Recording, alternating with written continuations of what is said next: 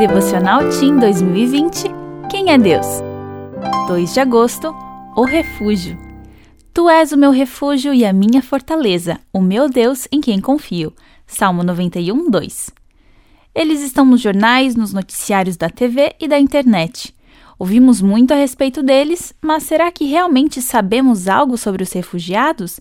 De onde vêm? Por que são considerados refugiados? São pessoas que precisaram abandonar suas casas, em geral por causa da guerra. Pelo menos por algum tempo, não podem viver em seu país de origem. Eles querem, de fato, ajuda, segurança e paz. Nós também estamos em uma guerra, mas é no campo de batalha espiritual. Também precisamos de ajuda, segurança e paz.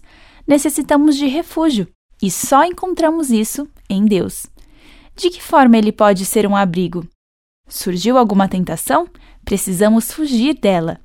Deus nos ajuda a fazer isso. Baixou uma angústia ou ansiedade?